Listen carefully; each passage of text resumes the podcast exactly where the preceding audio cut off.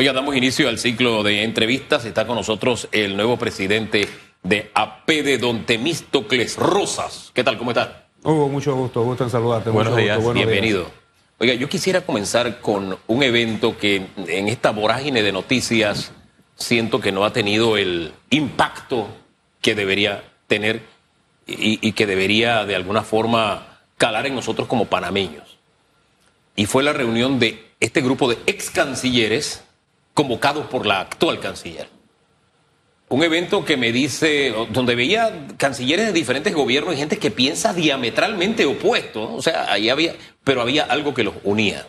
No solo la convocatoria, que muestra liderazgo, eso me habla de institucionalidad y eso me habla de objetivos país. O sea, cuando el país es el que convoca, usted se olvida de la diferencia. Yo creo que ese evento refleja una simbología que para el momento que atraviesa el país es importante. Yo lo veo así, yo no sé usted. No digo que hay que destacar la figura de la señora canciller Erika Moinés, quien en nuestro concepto pues ha mantenido una postura y una ejecución positiva y sobre todo muy alineada con los mejores intereses del país, a bien como estabas mencionando la participación de diversos cancilleres de distintos gobiernos, ahí pudimos ver eh, a dos, eh, ex- un expresidente, un ex vicepresidente que fueron cancilleres en su momento de distintos gobiernos. Pero lo importante cuando se habla de temas que tañen al país y que tienen que ver con nuestro papel en el entorno internacional, yo creo que ahí deponemos posturas muy particulares que vemos en, en nuestro entorno local y pensamos por el país es muy positivo. Yo quiero reconocerle el liderazgo a la señora canciller y el excelente trabajo que está realizando. Eh, eh, Eso como ejemplo quiero, porque usted habla de, sí, país en el concierto mundial, es verdad, pero hay objetivos país que también son a lo, a lo interno nos deben unificar. Por ejemplo, la calidad de la educación pública. Eso es algo que nos debe unificar. O sea, tener un criterio país de, hey, yo no puedo detener la educación pública y debo elevarla al nivel de la privada. Ese no es un tema del gobierno, ese no es un tema del Ministerio de Educación, es un tema de todos, ¿no? Por ejemplo, ¿no? Y, de los gremios, incluye los gremios. El tema generación de empleo. Es un tema en el que nosotros tenemos como país también que tener un acuerdo país, disculpe la redundancia. Aquí no puede haber que yo jalo para acá para destruir o yo jalo para acá. pa- No, no, yo siento que ahí debemos tener un criterio único. Es más, si en esa mesa de diálogo de Pronomé estuvieran los empresarios y faltaran los sindicalistas, aquí estaríamos diciendo, oye, le falta una pata a esa mesa. O sea, le decimos que le falta una pata no porque no estén los empresarios. Es que falta un montón de sectores además de los empresarios. Entonces, insisto, siento que hay temas país que nos deben unificar en momentos como los que estamos atravesando, así como se dio en la Cancillería. Y, ojalá fuese así, pero en la realidad no es así, Hugo. Hay muchos intereses que, que privan cuando hay eh, situaciones de esta naturaleza, de que tenemos que sumar, que tenemos que unirnos para hablar. Yo en el tema del diálogo que se está llevando en Coclé, sentimos que no ha habido la apertura para un diálogo franco, un diálogo muy bien sustentado. Ahí en ese diálogo lo que hemos encontrado, además de los insultos calificativos y una serie de situaciones que no reflejan la educación del panameño, lo que hemos encontrado es un desconocimiento de muchos temas que pretenden regular, que pretenden eh, eh, buscarle algunas condiciones que a la larga lo que va a traer son problemas y mucho mayores a los que se pretenden de resolver con esa me- medida coyuntural. Nosotros hemos insistido que la participación del sector productivo y el sector empresarial en la mesa del diálogo tiene que darse. Nosotros también tenemos que aportar y no estamos evadiendo la responsabilidad de discutir esos temas que sabemos preocupan a la población panameña y que sabemos tienen en una condición a la población panameña que me amerita una discusión y una solución. Ese no es lo que nosotros estamos negando. Lo que sentimos es que empiezan a tomar medidas sin la consideración, sin conocer el modelo, sin conocer las condiciones y las decisiones que pretenden solucionar problemas, lo que a la larga van a generar es un problema mayor porque no resuelven la, la Y hablando de esta, este programa, eh, problema mayor, hay sectores que le han solicitado a la Iglesia Católica trasladar ese diálogo a la concertación en una segunda fase en la ciudad capital. Pero ¿qué pasará con los puntos que le genera preocupación a los ausentes en la primera fase? Hablamos de los empresarios. ¿Podrán corregirse y cuáles son esos puntos que para ustedes son preocupantes de los ya, de los ya tomados? Bueno, es que lo, lo que pasa es que de lo que se está acordando, se está actuando. Se decidió una regulación de precios para una cantidad de productos, de alimentos, se emitió el decreto enseguida. Se habló de buscarle bajar el precio a los medicamentos, aunque esto dicen que sale de la mesa que lidera el señor vicepresidente de la República, José Gabriel Carrizo, pero hay una acción inmediata. El punto que quiero plantear es que así como se van discutiendo, se van tomando medidas. Y eso nos preocupa. Vamos a entrar ya con el partido cerrado. Entonces, ¿para qué, para qué entrar? Entonces, eso, eso sí tiene que hacerse. Y sobre el tema de la concertación nacional, la concertación nacional fue creada ya por el año 2006, cuando estábamos en el proceso de ratificación de, eh, de la ampliación del canal, como una vía para que todas las fuerzas de distintos sectores, partidos políticos, clubes cívicos, grupos productivos, trabajadores, empresarios, sociedad civil, pudiera tener la oportunidad para participar. Este vehículo ha ido perdiendo vigencia por interés propio de los gobiernos que hemos tenido en los últimos años, siendo un instrumento que puede servir para el diálogo. Hoy se trata de revivir. Aquí hemos tenido la necesidad de abrir otras mesas cuando tenemos una mesa estructurada para eso que se debió haber fortalecido. Y ojalá vamos a ver si la concertación puede lograr esos espacios. Aquí, eh, sí, adelante, Félix. Sí, aquí se tomó, por ejemplo, una medida para la reducción del precio de los medicamentos. Y ayer una propietaria de pequeñas farmacias hizo el ejercicio. Compró un medicamento a una farmacéutica, a un proveedor, alrededor de 3 dólares. Lo vendió en casi eh, cuatro balboas, pero aplicar el descuento del 50% a las personas jubiladas, porque aplica el 30% más el 20%, ella perdía 51 centavos. ¿Y qué decía esta propietaria que filmó eh, el cálculo que ella a partir de hoy no va a vender ese producto y que probablemente a partir del lunes su farmacia cerrará, al igual que otras 400 farmacias. Se tomaron medidas, pero excluyendo los sectores que se iban a ver afectados. Porque efectivamente son, eso es lo que pasa en la cadena de comercialización. Eh, yo he indicado que nadie va a vender con pérdida. Y eso, eso es lógico, los negocios tienen que lucrar porque no solamente es el costo del producto, el costo operativo de tener el lugar, el punto de venta. ¿Quién le paga la luz? ¿Quién le paga el salario? ¿Quién le paga los impuestos? ¿Quién le paga todos esos gastos que van relacionados, que se suman al precio para tener eh, una cobertura? Entonces, cuando se toman estas medidas y no se estructura bien, cómo puede ser ese, descuento que se quiere hacer, va a haber afectados. Y una de las cosas que, se han indicado aquí, que pasa con la gente que tiene los inventarios comprados con los precios anteriores. ¿Lo devuelvo? Y le digo no porque tengo que comprar con el nuevo precio o cómo, cómo es esa figura no queda clara tampoco en la implementación. Fíjese que eso pasa con el congelamiento de los precios también, aquellos productos que se les varió el arancel. Si yo lo tengo en anaquel, ese producto fue adquirido con el arancel anterior, se le trasladó el costo del arancel. Entonces, el que no conoce y está en la mesa de diálogo y va y ve el mismo precio, dice, me están robando, el gobierno no cumple. No, es que eso se compró con el antiguo arancel. Por eso es importante que todos estemos en la mesa, en la mesa de diálogo. Y yo sé que es importante lo que hay en abastecimiento en una farmacia, yo sé que es importante, sí, van a cerrar la farmacia, pero yo quiero ir a lo que trato de hacer cuando hablo del tema empresa. La empresa no existe sin una columna que se llama colaborador o trabajador, a trabajador, obrero o como usted lo quiera llamar. Y sin la iniciativa del empresario. Si no hay eso, si no hay capital y trabajador, no funciona la empresa. Esas farmacias representan unos 4.500 trabajadores panameños como usted y como yo que podrían quedarse sin trabajo en este momento. ojo con ese tipo de decisiones porque, sí, hablamos de la empresa, ah, cierra la empresa, sí, cierra la empresa, pero ¿qué representa la empresa? Representa esos trabajadores que llevan el pan a su casa, que pueden poner el plato sobre la mesa del que come toda la familia, que compran en el súper del chinito o en el supermercado o en la calle, en el... ¿Me explico? Esa onda expansiva a mí me preocupa y que se ponga en riesgo esos puestos de trabajo me preocupa. Porque definitivamente hubo, cuando hay efectos y que en vez de promover la generación de empleo, lo que hay es restricción para la actividad económica, surgen estas situaciones.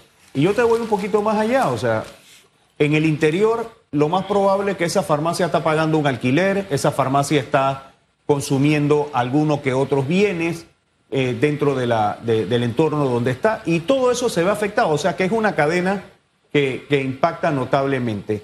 Aquí yo creo lo importante en el tema de los medicamentos y, siendo claro, nosotros no estamos en desacuerdo a revisar el tema del precio de los medicamentos porque eh, entendemos que hay un clamor de que tienen que contar con un precio más accesible para los panameños, pero participemos, porque se habló de algunas figuras y eh, para ir eh, tomando ese descuento, al final eso no fue acordado, se tenía que seguir dialogando y, ahora estamos abocados a enfrentar esta reducción de medicamentos que en, práctica económica, que no tenemos nada que inventar, cuando se fijan los precios pueden pasar dos cosas, desabastecimiento o pérdida de calidad.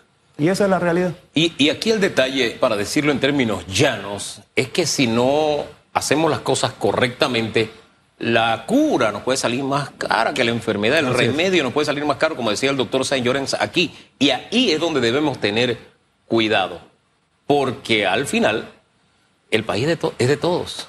¿Mm? Y todos, todos queremos aportar y todos queremos que nos vaya bien. Por eso es, por eso es que debe haber más participación, más discusión eh, en estos temas. Sabemos la premura, sabemos la situación en la que estamos, pero tenemos que encontrar esas vías para, para darle una solución y, y darle de raíz. Porque todavía hemos hablado, sí, vamos a bajarle precio a 170 medicamentos ¿Y qué pasó con el registro sanitario? ¿Qué ha pasado con esos procesos que hay dentro de la Oficina de Farmacias y Drogas que todavía no avanzan? Y que no se, no, se ha podido encontrar una forma expedita. Porque alguien que quiere registrar el tiempo que toma, lo que tiene que invertir en estudios médicos y todas estas cosas, eso, eso no está ayudando tampoco al mercado. Hablando de congelamiento, el congelamiento del precio del combustible por tres meses, prorrogable. El de los medicamentos, seis meses. El control de precio, seis meses. En medio de, una, de un endeudamiento público de Panamá por arriba de los 43 mil millones de dólares, Panamá obtuvo una buena calificación internacional de inversión, BBB, comparando este grado positivo de inversión, pero un país que está en medio de controles de precios, ¿cómo esto afectaría a la inversión privada? Si una empresa desea invertir... Primero que te quito la palabra bueno estamos en el último escalón para perder el grado de inversión. Y es plausible que no hayamos perdido el grado de inversión. Todavía mantenemos el grado de inversión, pero si uno se lee el informe de Standard Poor's, hace las advertencias sobre los riesgos que hay en la política fiscal, en el incumplimiento que se pueda tener a fin de año con el déficit que se ha acordado y en las políticas que se están implementando que van a llevar a un gasto mayor en subsidios y que puede tener efectos y entonces una segunda revisión. Estamos viendo ahora porque no estamos teniendo los efectos todavía. Entonces, sí tenemos que tomar con cuidado el manejo de las finanzas públicas, perder aquí el grado de inversión para algunos será insignificante, pero eso repercute en el costo de nuestra deuda, eso repercute en el costo del dinero que nosotros, nuestro sistema financiero, se sirve para inyectarlo al, sistema panameño y a todos nosotros se nos va a subir los costos. Hombre, hay que pensar, si no viene entonces el ingreso por préstamos, tendremos que aumentar los impuestos, por poner un ejemplo y todo se nos va a encarecer. Eso que hablamos de los subsidios, que se sostiene en gran medida por los préstamos que tomamos, va a haber que eliminar subsidios. O sea, para ponérselo bien sencillito, porque eso de grado de inversión suena como que ah, eso es allá arriba. No, eso tiene que ver con todos nosotros y hay un detalle adicional con este tema. Mire, el grado de inversión fue el producto de un trabajo que se desarrolló durante varias administraciones. Cuando se adoptó una estrategia durante la administración el del señor Pérez Valladares, se le dio seguimiento durante la administración Mocoso, lo hizo don Martín Torrijos y se obtuvo, porque fue peldaño a peldaño. No fue que un día de que, hey, tiene grado de inversión. No, nos costó años y fue peldaño a peldaño que llegamos hasta allá. Y creo que tenía uno o dos meses don Ricardo Martinelli de haberse sentado en la silla y dieron el grado de inversión. Pero no fue un logro de Ricardo Martinelli, fue el producto de todo lo que se había hecho.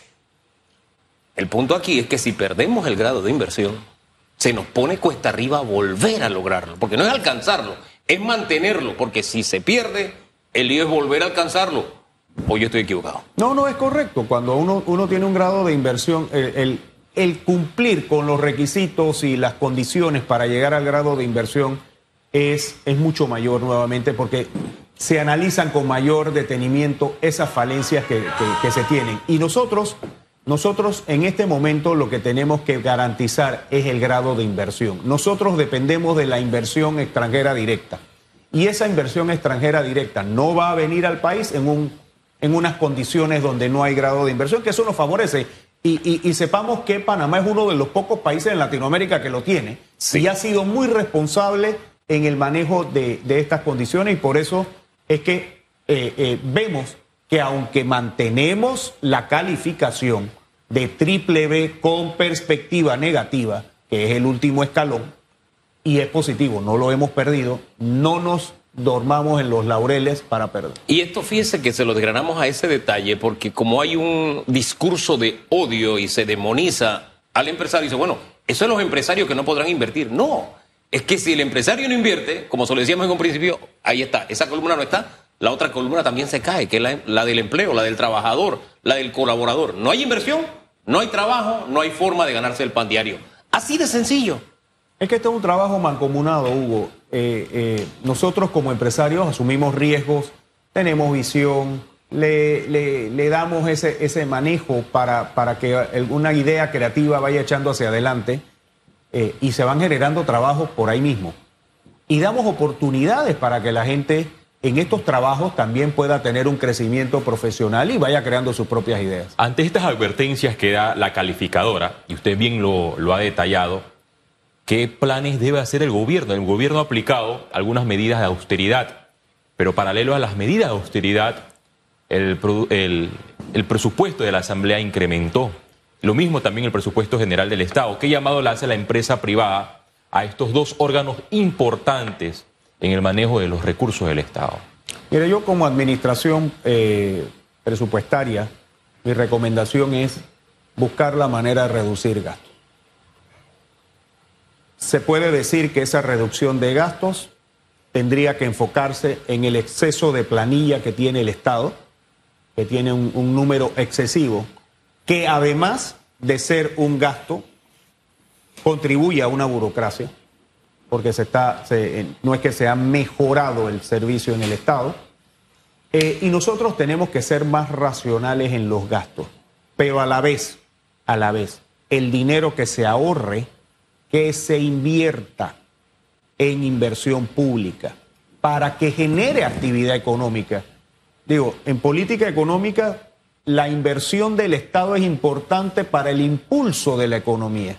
Y aquí lo que estamos es gastando y no generando esos apalancamientos estructurales que necesita la economía para desarrollar mayor actividad económica. Y ahí es donde yo creo que hay que mejorar ese, ese balance que se tiene y dejar de estar gastando dinero en, en cosas que, no están ayudando al crecimiento del país. Ahora bien, de toda situación negativa siempre hay algo positivo que podemos aprender. Las protestas que se dieron en las calles eran la crónica de un, de un malestar anunciado que iba a explotar en algún momento. El tema del, combustible, por poner un ejemplo de los tantos que hay allí. Aquí le habíamos dicho al gobierno, ojo, esto no está bien, ojo, mire, por aquí hay soluciones. Ellos decían, no, que le, le doy a este sector, le doy a aquel y le doy a aquel. No, ojo, que esto está afectándonos a todos. Mire que Bueno, no hicieron caso, al final ya vieron lo que pasó. ¿Qué es lo que le trato de decir? Eh, todo este malestar acumulado provocó protestas que en un principio, oiga, las propias encuestas lo decían, tienen una popularidad, estaban volando, pero ya a las dos semanas la popularidad había caído. ¿Por qué?